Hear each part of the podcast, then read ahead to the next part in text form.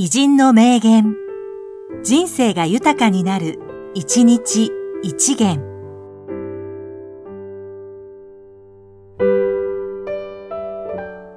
5月5日、古川薫、小説家。樹液の寒流を聞く、木こりのようでありたい。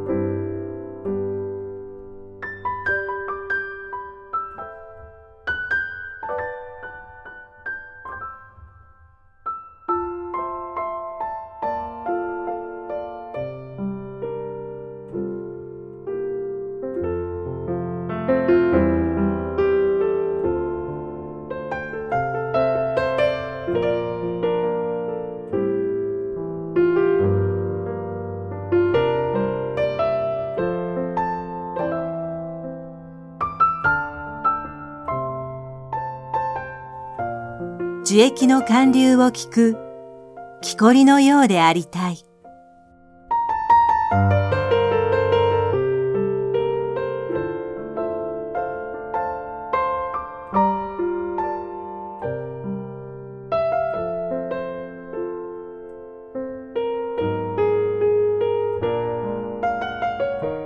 この番組は、提供、久常圭一、プロデュース、声ラボでお送りしました。